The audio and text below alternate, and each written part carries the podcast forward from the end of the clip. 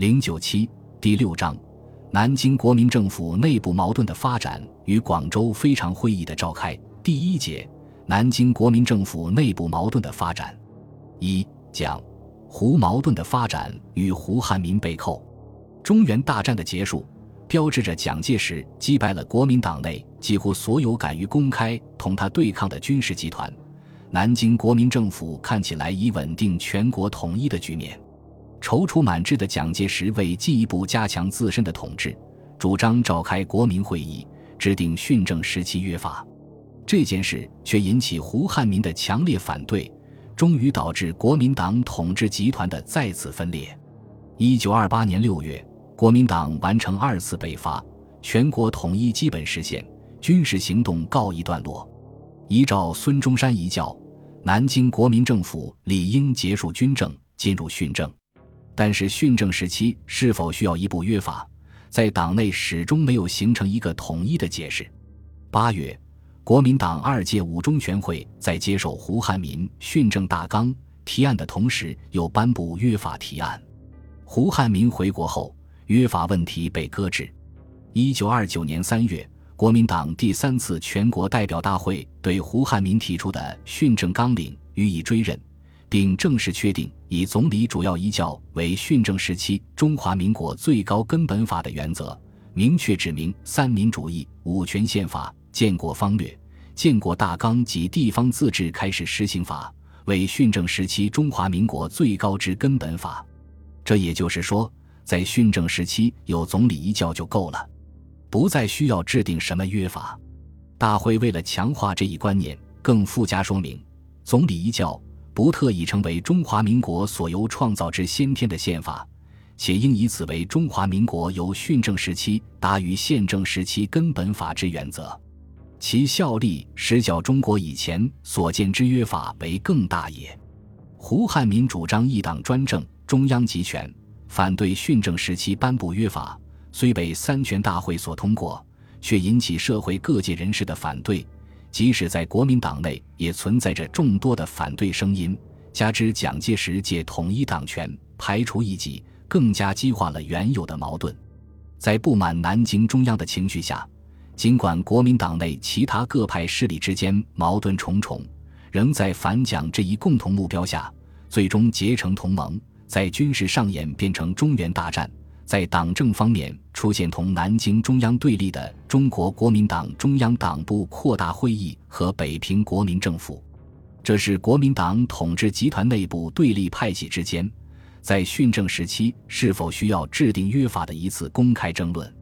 尽管扩大会议在军事上遭到失败，但他颁布的太原约法却赢得了社会舆论的赞同，甚至连张学良因受社会舆论的影响。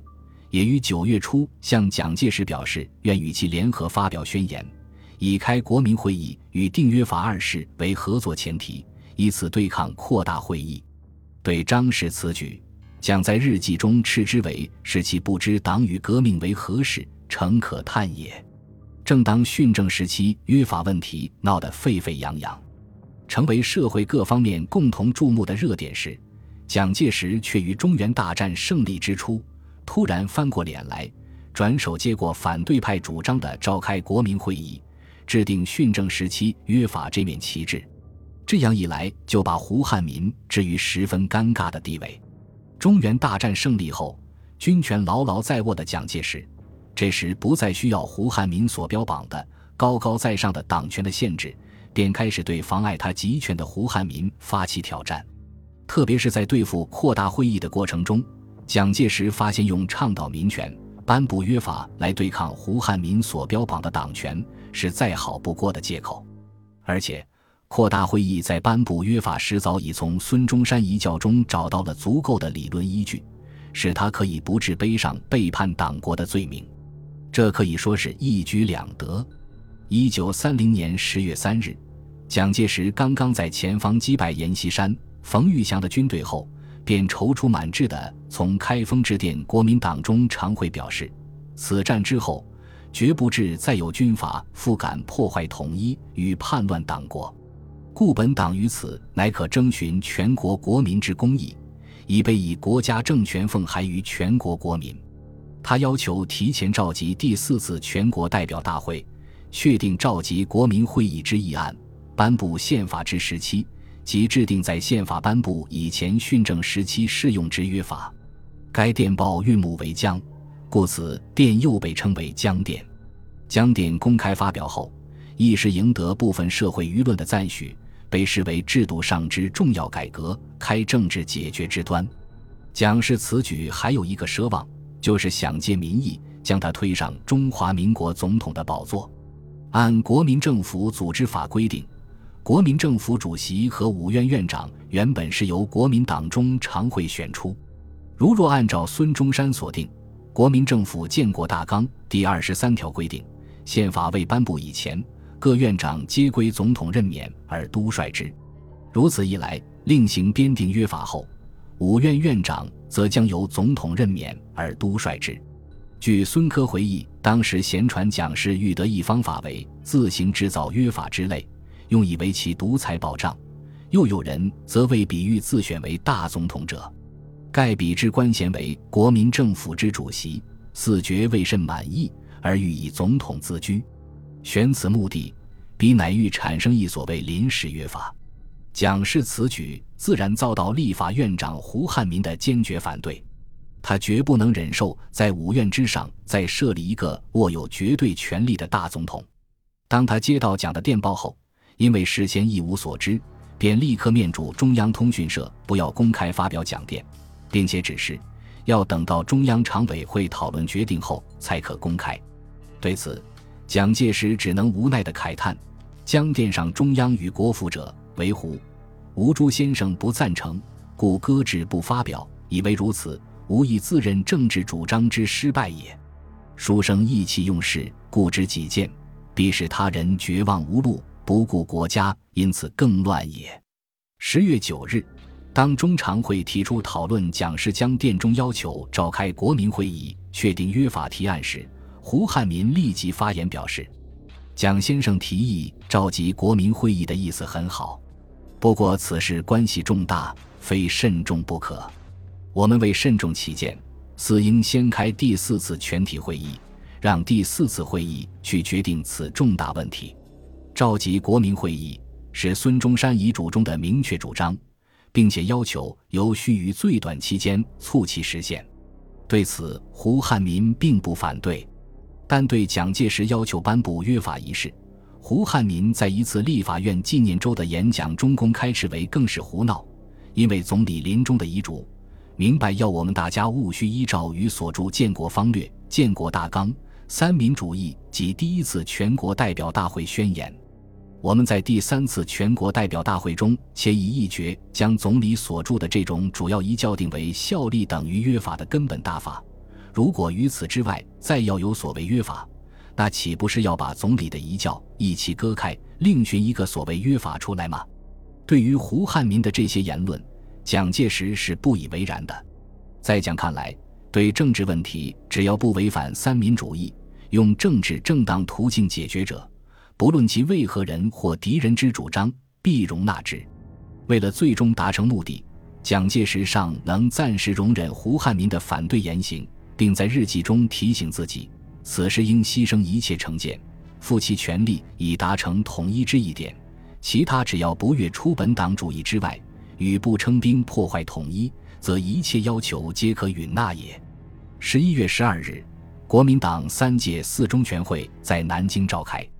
会前两天，蒋介石曾担心自己的计划恐被人意有偏私，但最后仍决心我尽我心，是非则听之于后世而已。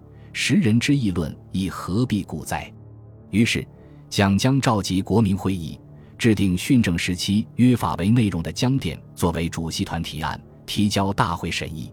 但大会对国民会议问题空气不佳，制定约法亦有少数人反对。胡汉民在第一次会议上就提议，所有议案应先复审查，再行提会公决。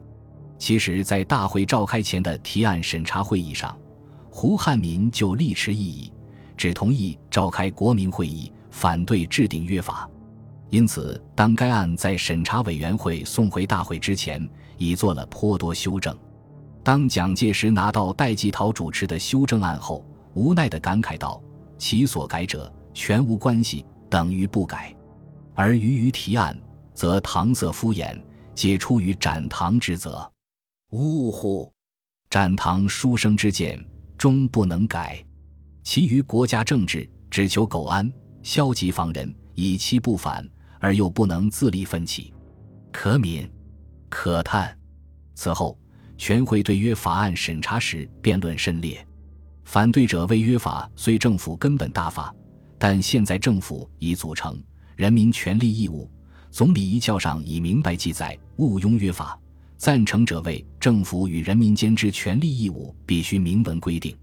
结果决留赴国民会议讨论。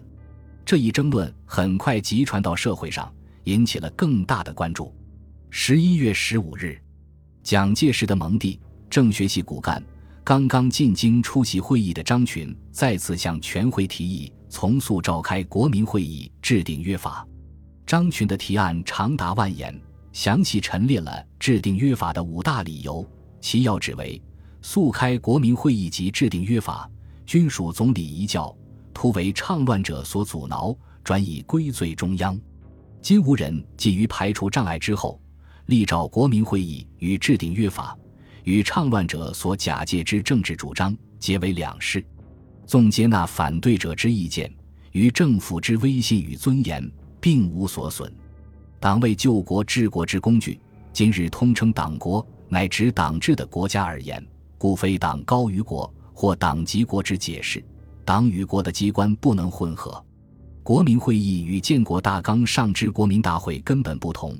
国民会议的目的，在将本党建国的主义政纲提出公认，期得国民彻底的明了与赞助，实为增进党与国民团结的方法。总理毕生一贯之主张，三十年有如一日，故不能仅限于遗嘱及建国大纲。各种遗嘱所涉方面至广，其中阐明立法原理及立法政策者故多，不含法律性质者亦复不少。确定根本法之目的。非被装饰，原期实行，一条一项，一字一句之中，必须确切简明，使易于共习共守，尤需严格固定，以保法的权威。本集播放完毕，感谢您的收听，喜欢请订阅加关注，主页有更多精彩内容。